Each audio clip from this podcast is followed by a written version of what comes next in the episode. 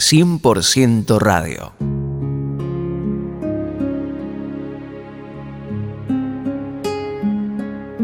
¿Qué tal mis queridos amigos? ¿Cómo están ustedes? Es una alegría poder compartir este espacio y este momento con todos los amigos que nos acompañan en esta propuesta de 100% radio. Gracias por estar con nosotros y acompañarnos en esta serie de enseñanzas. Hoy continuamos con la consolación de las escrituras, parte 3. Vamos a ver un ejemplo práctico donde aprenderemos que la metodología de Dios para consolarnos, edificarnos y fortalecernos es mediante el consejo de la palabra. Vamos a leer Mateo capítulo 11. Dice así, cuando Jesús terminó de dar instrucciones a sus doce discípulos, se fue de allí a enseñar y a predicar en las ciudades de ellos. Y al oír Juan en la cárcel los hechos de Cristo, le envió dos de sus discípulos para preguntarle, ¿eres tú aquel que había de venir o esperaremos a otro? Qué interesante pregunta que hace los mensajeros de Juan el Bautista, porque Juan estaba en la cárcel. Ahora, pensemos un poquito la situación de Juan.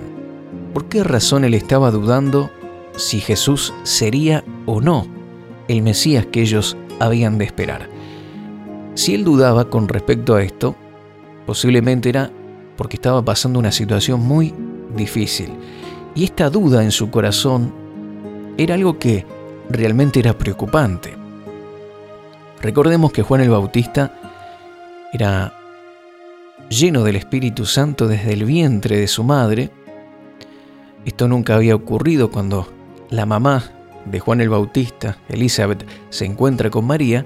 Dice que el bebé saltó en el vientre y fue lleno del Espíritu Santo. Esto es maravilloso, esto es algo que no se vio nunca. Y bueno, Juan el Bautista tenía esta característica tan especial de ser lleno del Espíritu Santo desde el vientre de su madre. Todos coinciden que Juan pertenecía a la secta de los esenios, que era una secta diferente a lo que eran los fariseos y los saduceos de la época, y algunas de las características que tenía esta secta era que ellos basaban sus enseñanzas en la ley de Moisés, Plinio y Filón.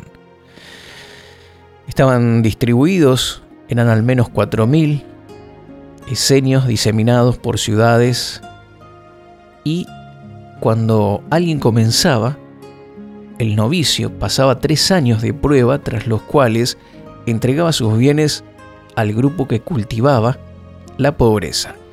Ellos comenzaban a estudiar y luego de tres años entregaban todos sus bienes a los líderes y eh, porque todos cultivaban la pobreza, se despojaban de todos sus bienes. Viajaban sin nada, porque siempre eran acogidos por otras comunidades, asociaban el placer con el vicio, por lo tanto vivían una vida ascética de privaciones. Eran personas muy versadas en las escrituras, a ellos se les atribuye los rollos del Mar Muerto, escrituras importantes relacionadas con la Biblia, personas preparadas, personas entregadas de lleno a su tarea, a su trabajo, a su creencia.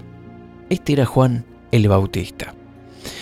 Entregando su vida, como dice él, luego en Isaías, él en su ministerio menciona la profecía de Isaías capítulo 40 y dice, yo soy una voz que clama en el desierto, preparando el camino del Señor. Él había predicado, había presentado a Cristo durante todo su ministerio. Lo único que procuró justamente preparar el camino al Mesías. Ahora él estaba pensando, ¿será que preparé el camino a la persona equivocada? Yo tenía una única misión y fallé. ¿Puede ser? Y este hombre, tan preparado, tan entregado, tenía dudas. Y mi querido amigo, podemos aprender de esto que todos pueden llegar a dudar en algún momento. Y le envía a decir a Jesús, ¿eres tú el que había de venir? Y la respuesta de Jesús es interesante. En Lucas capítulo 7 encontramos a partir del verso 20 la misma historia, pero con algunos detalles importantes que quiero remarcar y que veamos juntos. Dice así, cuando los hombres vinieron a él dijeron, Juan el Bautista nos ha enviado a ti para preguntarte, ¿tú eres el que había de venir o esperaremos a otro? Y ahí Jesús, fíjense lo que hace. En esa misma hora sanó a muchos de enfermedades y plagas y de espíritus malos, y a muchos ciegos les dio la vista. Qué interesante. Él no respondió, sino que dice que dedicó un tiempo, una hora, en aquella misma hora, dice, y empezó a sanar a los enfermos, liberar a los endemoniados, hacer maravillas y milagros. Y luego el verso 22 dice, de Lucas 7, y respondiendo Jesús les dijo, Id, haced saber a Juan lo que habéis visto y oído. Los ciegos ven, los cojos andan, los leprosos son limpiados, los sordos oyen, los muertos son resucitados, y a los pobres es anunciado el Evangelio. Y bienaventurado es aquel que no haya tropiezo en mí. Y continúa la historia mencionando que cuando se fueron los mensajeros de Juan, comenzó a decir de Juan a la gente, ¿qué salisteis a ver al desierto? ¿Una caña sacudida por el viento? Está diciendo, eh, las cañas sacudidas por el viento en el desierto eran algo natural, algo normal. Estaba minado de eso. Y dice, no, ustedes no fueron a ver eso porque eso es algo común que se ve todos los días. Salieron a ver, dice, ¿más qué salisteis a ver? ¿A un hombre cubierto de vestiduras delicadas? ¿A un profeta con la última moda, con ropa llamativa, zapatos bien lustrados? No, al contrario. La historia nos dice que Juan el Bautista estaba vestido de pelos de camello y ustedes saben que él se la pasaba en el agua bautizando y esa piel de camello es bastante olorosa y si encima está mojada, mucho más olor. Y, bueno, así se vestía este hombre. No tenía ningún tipo de atractivo, al contrario, te daba ganas de alejarte por posiblemente el olor que emanaba sus vestiduras. ¿Qué salieron a ver? Un hombre cubierto de vestiduras delicadas. He aquí los que tienen vestidura preciosa y viven en deleites, en los palacios de los reyes están. ¿Mas qué salisteis a ver? ¿A un profeta? Sí. Os digo, y más que profeta. Este es de quien está escrito, he aquí, envío mi mensajero delante de tu faz, el cual preparará tu camino delante de ti. Os digo que entre los nacidos de mujeres no hay mayor profeta que Juan el Bautista, pero el más pequeño en el reino de Dios es mayor que él. Esto era una palabra maravillosa. Eran palabras de honra hacia Juan y el ministerio de profeta que él tenía. Lo estaba poniendo por encima de Moisés, por encima de Elías, por encima de Samuel, David, Isaías. Esto, esta declaración era formidable. ¿Por qué Jesús esperó que se vayan los mensajeros para hacer estas declaraciones a la gente y no se la dijo a los mensajeros directamente para que ellos se lo hagan saber a Juan y de esta manera recibiera ánimo, fortaleza, porque te imaginas que el personaje más importante de la sociedad, al que todos están escuchando, la voz más importante del momento dice, esta persona es de Dios, es un hombre de Dios, ungido, no hay un profeta que sea mayor que él. Él, está por encima de Moisés, de, de, Elías, Samuel, etcétera, etcétera. Cuando uno escucha algo como eso, si están hablando de nosotros, nos sentiríamos eh, contentos, felices. Qué alegría que sería, ¿verdad?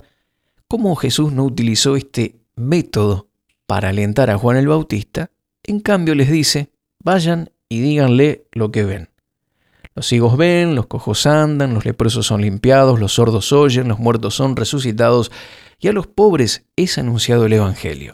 ¿Por qué Jesús usó esta metodología y no la segunda? Bueno, porque esto que él le está diciendo que vayan y le digan a Juan se encuentra en la profecía de Isaías capítulo 35, que hace referencia al Mesías, que dice así, decid Isaías 35 versículos 4 al 6, decid a los de corazón apocado, esforzaos, no temáis, he aquí que vuestro Dios viene con retribución, con pago, Dios mismo vendrá y os salvará. Entonces los ojos de los ciegos serán abiertos y los oídos de los sordos se abrirán. El cojo saltará como un ciervo y cantará la lengua del mudo, porque aguas serán cavadas en el desierto y torrentes en la soledad. Esta era una profecía acerca del Mesías y que se estaba cumpliendo en Jesús y que por supuesto Juan el Bautista ya conocía porque él conocía los libros del libro de Isaías. En este mismo capítulo 40 habla de que eh, él sería, Juan el Bautista, una voz que clama en el desierto. Él estaba hermanado con este libro, él conocía estas escrituras. Y Jesús utiliza eso para alentar y quitar las dudas de Juan el Bautista. Las dudas de Juan fueron tratadas por Jesús por la palabra y no de manera emocional. No a través de decir, bueno, te animo, mira que Dios tiene un llamado, vamos para adelante, levanto tus brazos, voy a orar por vos. No, le dio un mensaje, una palabra. Querido amigo, querida amiga que estás del otro lado, que ese sea el mismo método que te levante y te fortalezca. Hay una palabra de Dios que se ha lanzado sobre tu vida. Dios tiene un propósito, Dios tiene un plan. Abraza esa palabra, esa profecía, como el apóstol Pablo le dijo a Timoteo, eh, cumple tu ministerio y, y no descuides ese don que hay en vos, que te fue dado mediante profecía, cuando te impusieron las manos los ancianos. Hay una profecía, hay una palabra de Dios, aferrate a eso. No importa tus emociones, no importa si ves milagros a tu alrededor, si sentís escalofríos en tu cuerpo o si no ves nada, aferrate a la palabra de Dios. Jesús dijo que bienaventurados los que nos vieron y creyeron. Tal vez no recibís llamadas telefónicas, no recibís el aliento de nadie, pero Dios tiene una palabra para vos para levantarte. Esa palabra que te dio en algún momento. Y si no, buscan las escrituras, palabras, enseñanzas relacionadas a la situación que estás atravesando y vas a alcanzar la victoria. La verdad es que la gente muchas veces no se entusiasma con la palabra de Dios y quiere otra cosa. Manifestaciones, emociones, pero nosotros tenemos esta seguridad en la palabra de Dios que es la que nos sostiene y nos levanta en medio de las dificultades. Dios lanzó una palabra sobre tu vida. Aferrate a ella. Sigue adelante, confiando, creyendo que tu fe no mengüe. Porque esa palabra, a su tiempo, dará fruto y te levantará de esa situación en la que te encontrás en este momento. Quiero orar por tu vida. Padre Celestial, te doy gracias por tu palabra, porque ella es la que nos alimenta, nos fortalece, nos edifica y nos ayuda en los momentos de dificultad. Más allá de que no recibamos apoyo, oración, ánimo por parte de otras personas, o que tal vez nadie nos preste atención, gracias porque tu palabra, en ella encontramos refrigerio, fortaleza, salud, vigor, esperanza, vitalidad, nos aferramos a tu palabra con uñas y dientes y creemos todo lo que tú dices acerca de nosotros, porque ella es la que nos sostiene en medio de toda dificultad. En el nombre de Jesús, amén. Gracias mis queridos amigos por haber compartido este momento con nosotros. Dios te bendice y hasta la próxima. Gracias por compartir este tiempo con nosotros. Contactanos Mario Serrano arroba live.com.ar en Facebook Mario Rubén Serrano